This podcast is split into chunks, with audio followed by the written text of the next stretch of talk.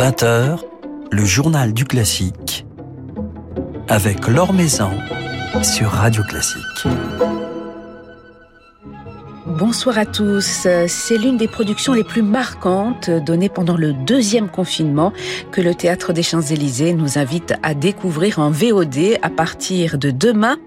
Capté en mars dernier, sans spectateurs, ce diptyque associe la voix humaine de Poulenc à son prolongement imaginé par Olivier Pi pour le livret et Thierry Esquèche pour la musique, une œuvre intitulée Point d'orgue. Olivier Pi et son interprète Patricia Petitbon se sont confiés à notre micro. Nous les écouterons dans quelques petits instants nous éclairer sur ce spectacle absolument bouleversant. Avant cela, jetons un rapide coup d'œil sur les dernières nouvelles du monde musical.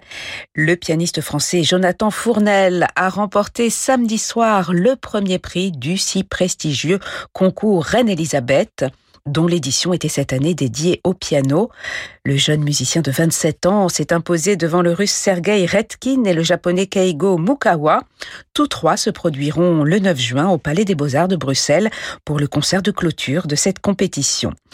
Jonathan Fournel est depuis 2016 artiste en résidence à la chapelle musicale Reine-Élisabeth. Il a été également en révélation Adami en 2017. Philippe Gau vous en dit plus dans son article publié sur le site de Radio Classique. Deux Tosca à l'affiche de deux grandes scènes lyriques françaises cette semaine. Le chef-d'œuvre de Puccini fait l'objet d'une nouvelle production de l'Opéra de Lille, production qui n'a pas pu être présentée au public mais qui sera filmée et disponible dès le 3 juin à 18h sur la chaîne YouTube de l'Opéra de Lille, ainsi que sur grand écran dans 17 lieux de Lille et des Hauts-de-France. Alexandre Bloch sera à la tête de son orchestre national de Lille avec Joyce El Khoury dans le rôle titre et Jonathan Tettelman dans celui de Mario Cavaradossi, ainsi qu'une mise en espace signée Olivier Fretsch. Les Parisiens, quant à eux, pourront profiter de la reprise de la production mise en scène par Pierre Audi de cette même Tosca, sous la direction de Carlo Montanaro. C'est Maria Agresta qui incarnera Tosca. Michael Fabiano sera Mario et Ludovic Tézier, le terrible Scarpia. Sept représentations sont prévues du 4 au 25 juin à l'Opéra Bastille, ainsi qu'une diffusion sur Radio Classique. Ce sera, notez-le bien, le dimanche 11 juillet. Le festival Berlioz, qui avait été annulé l'été dernier en raison de la pandémie, vient de dévoiler la programmation de sa nouvelle édition qui se tiendra bien du 17 au 30 août à la Côte Saint-André. Une édition placée sous le signe du retour à la vie, titre emprunté à la suite de la symphonie fantastique. Elle débutera d'ailleurs et se refermera avec deux grandes fêtes populaires célébrant l'eau et la terre. Deux anniversaires y seront fêtés, celui de Saint-Saëns, l'un des gardiens du temple berliozien, nous dit-on, et celui de Flaubert, dont le Salammbô avait tant fasciné Berlioz. Quelques grands chefs-d'œuvre du compositeur français figureront tout naturellement au programme de cette édition, avec notamment Les Troyens à Carthage, seconde partie de l'opéra Les Troyens, dirigé par François-Xavier Roth, avec Isabelle Druet dans le rôle de Didon. Seront attendus également à la Côte Saint-André cet été John Elliott Gardiner, Valérie Gergiev, Hervé Niquet, Renaud Capuçon, Bertrand Chamaillou, David Ryland, John Nelson, Jérémy Rorer, Jordi Saval, mais aussi les pianistes Jean-François Esser et Aline Piboul euh, qui y seront en résidence. Alors nous aurons l'occasion de revenir prochainement sur cette édition en compagnie de Bruno Messina, le directeur toujours si créatif du Festival Berlioz.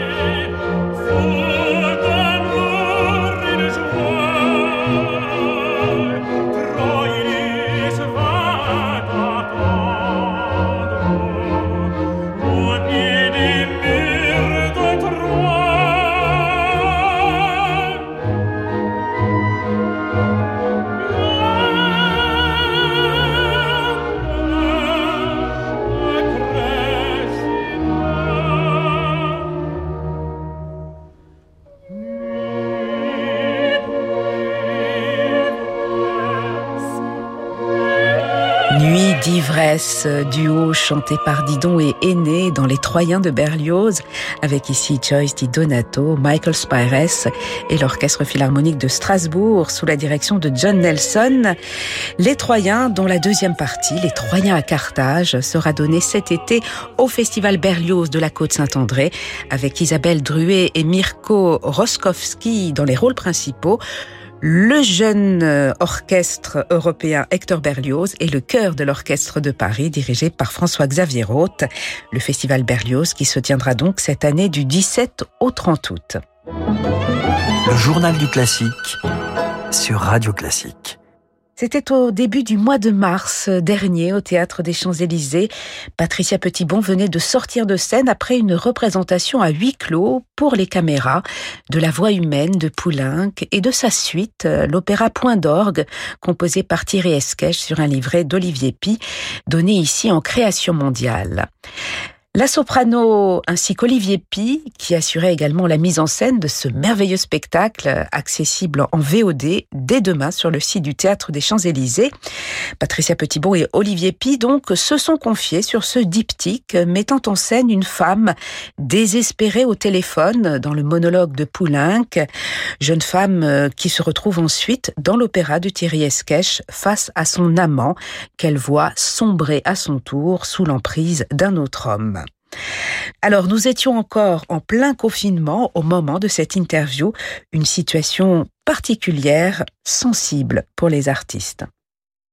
Ah, on a un sentiment très ambivalent parce qu'à la fois il y a la fierté, la joie de découvrir la partition de Thierry Esquèche qui est absolument sublime et de, travailler cette partition, et puis en même temps la tristesse de ne pas pouvoir le présenter pour l'instant au public c'est toute la question. En même temps, on joue toujours pour les astres, hein, nous, euh, les artistes. Mais en même temps, c'est vrai qu'il faut, il faut beaucoup, beaucoup d'énergie pour se remettre dans le travail, dans la mémoire, dans, dans tout ce qui est intellectuel, hein, aussi dans la musique. Euh, ça demande énormément d'entraînement et surtout en temps de Covid, on a, on a beaucoup perdu, en vérité.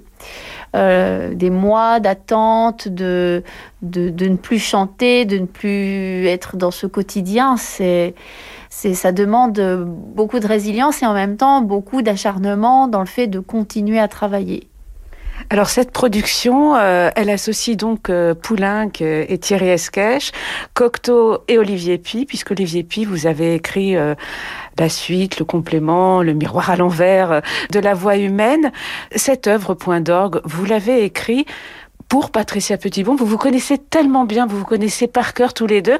On a l'impression que cette femme qui, dans la deuxième partie de, de la production, retrouve des forces, devient combative, euh, ne se laisse pas anéantir par la douleur. Quelque part, euh, elle pourrait correspondre au, caractère combatif de, de Patricia.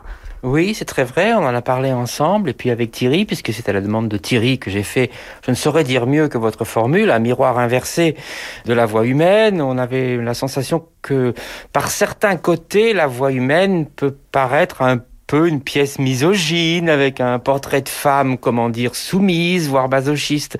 Donc il fallait contrebalancer ça, essayer de dire ensemble, tous les trois, tous les quatre, tous les cinq, que c'est un moment de sa vie, mais qu'elle a, comme le disait Patricia, des forces de résilience.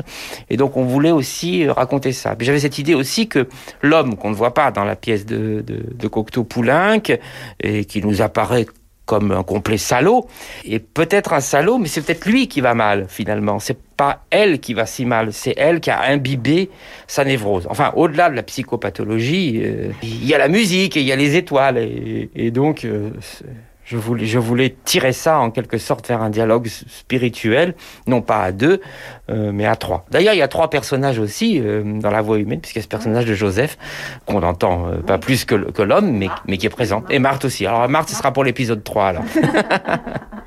Et cette femme, justement, comment la ressentez-vous, Patricia? Alors, euh, c'est une longue histoire, hein, quand même, La Voix humaine. C'est une œuvre que je connais depuis, depuis, depuis que je connais, Poulain, d'une certaine manière. Et je trouvais toujours dommage, en fait, que cette œuvre, euh, on ne voit pas l'homme. Je trouvais qu'il manquait toujours, on, l'associait toujours à des œuvres, le téléphone ou, d'autres œuvres. Et je me suis dit, c'est le moment en fait d'avoir une, un miroir et d'avoir un compositeur euh, vivant, un auteur vivant. Et ce qui fait euh, aussi la force, je pense, de ce mariage, c'est justement le côté aussi très mystique de la musique de Poulenc qu'on peut retrouver dans les dialogues, mais aussi dans la voix humaine, parce qu'il y a une grande dimension, il y a une transcendance je trouve, avec cette femme, et ce que l'on retrouve aussi dans l'écriture d'Olivier Pi et dans la musique de Thierry Esquèche. Et ça, c'était voilà, c'était vraiment ma suggestion auprès de Michel Franck de, de, de, de créer quelque chose à, à, travers une œuvre du passé, mais la faire revivre avec des, des auteurs vivants. Allô? C'est toi?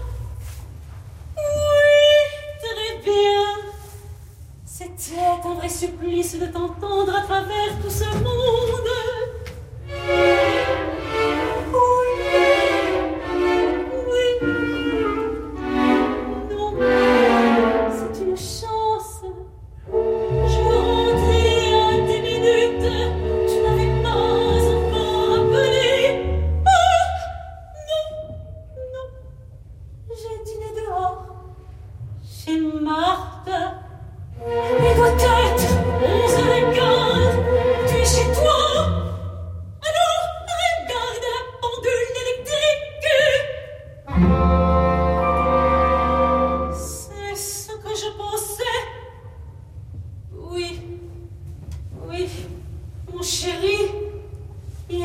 soir, hier soir, je me suis couchée tout de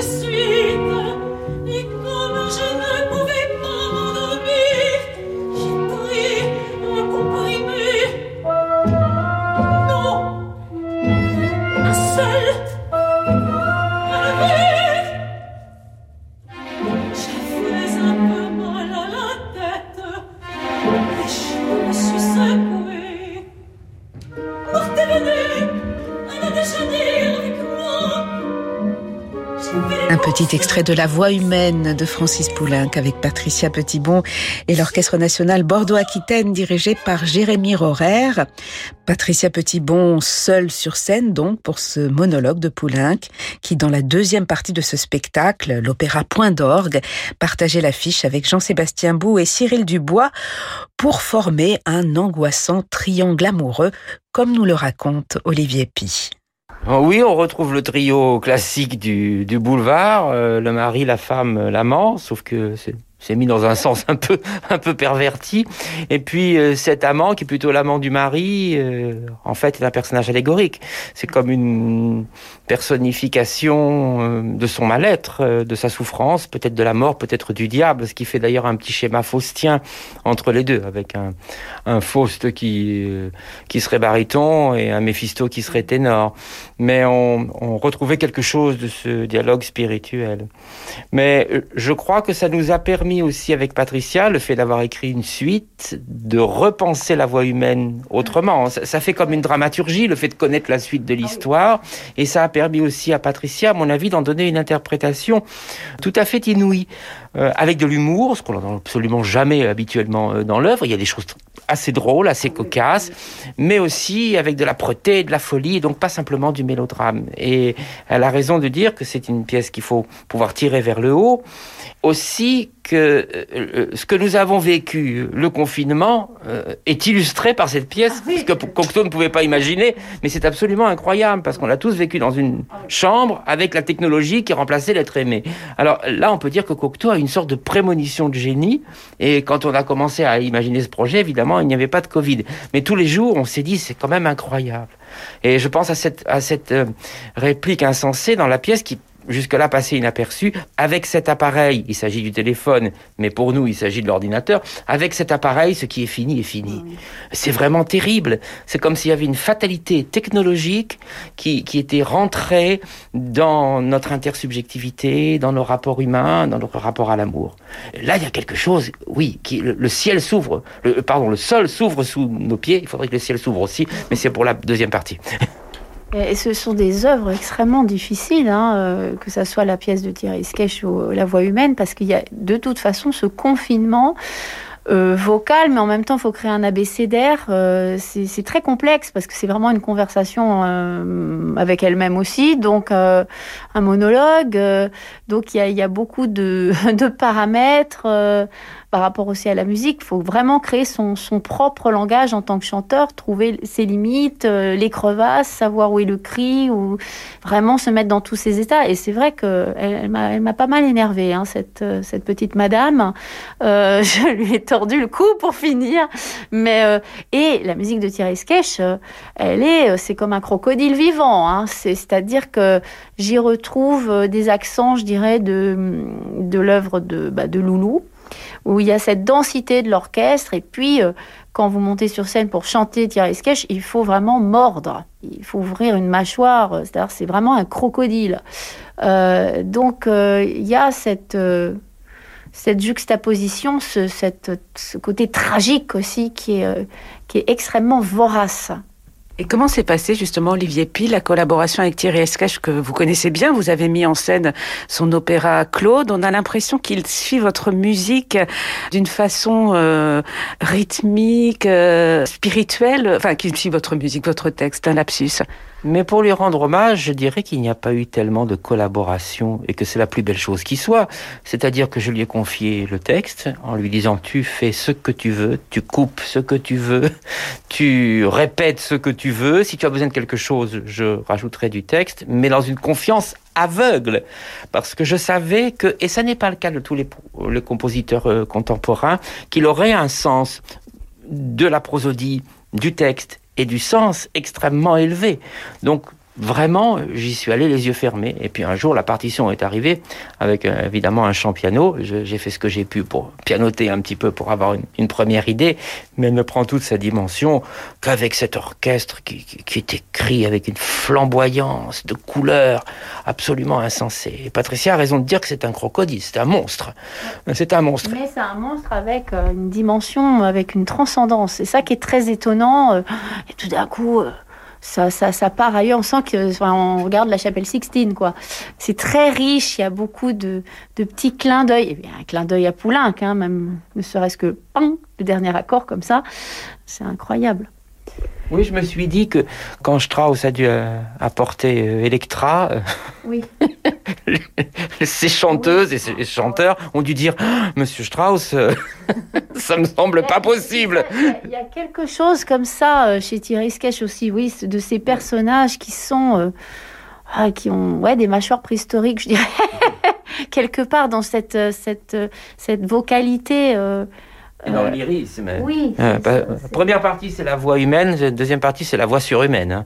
Voilà, et puis très, une étendue vocale très longue.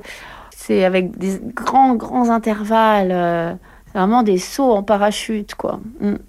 Mais on a perçu votre engagement, l'engagement de, de, tous les chanteurs dans cette production. Pourquoi le titre de Point d'orgue, Olivier Puis Point d'orgue, c'est le paroxysme, c'est en même temps, on s'arrête, une pause et, et on repart? Parce que je crois que dans les concerts qui m'ont le plus impressionné dans ma vie, c'était à Athènes, c'était le concerto pour orgue de Esquèche avec lui-même qui jouait. Alors quand j'ai quand j'ai imaginé un titre, j'ai eu envie de lui faire une petite blague et de lui dire point d'orgue, dans le sens privatif d'orgue, pour qu'il mette pas d'orgue. Mais en fait, l'orgue est tout le temps là. Mais il y a aussi une chose, c'est que il, y a plein de, il y a plein de points d'orgue dans, dans, la partition de la voix humaine. Il n'y a que ça. Il y a des longs points d'orgue, il y a des points d'orgue un peu plus courts. il y a, donc, euh, il y a aussi ce, ce espèce de mimétisme comme ça, hum, avec le titre. Le point d'orgue, c'est une très belle manière de voir la mort. Je trouve ça une manière magnifique de penser la mort. C'est la fin, mais ça continue. La musique le peut, la littérature, elle s'arrête là.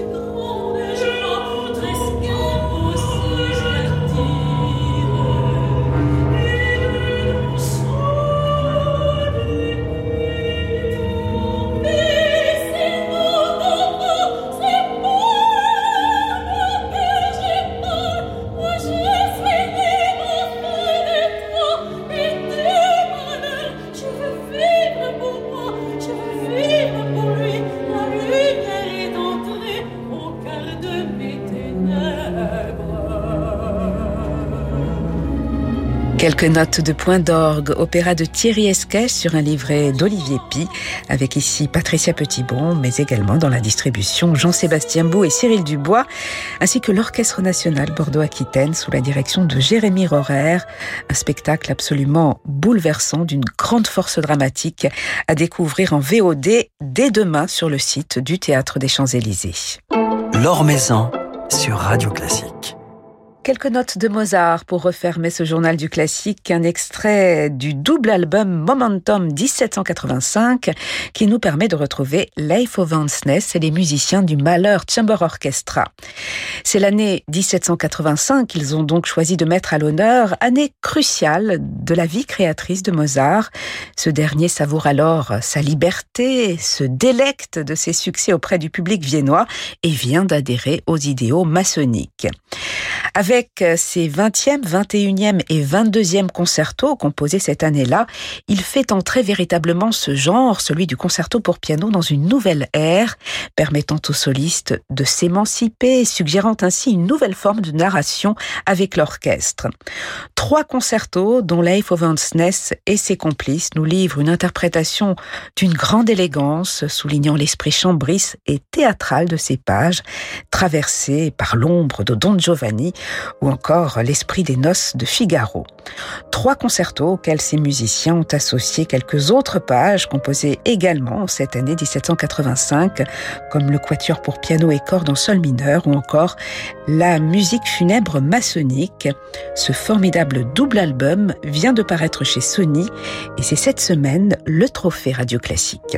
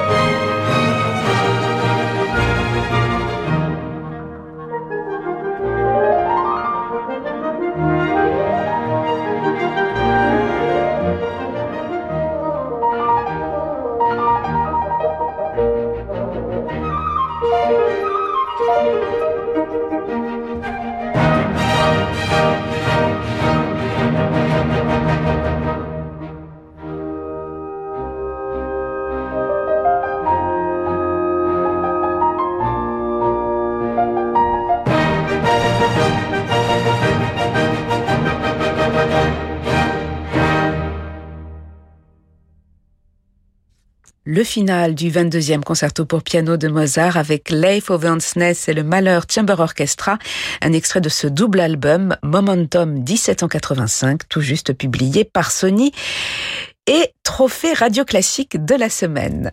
Voilà, c'est la fin de ce journal du classique. Euh, merci à Yann Lovray pour sa réalisation.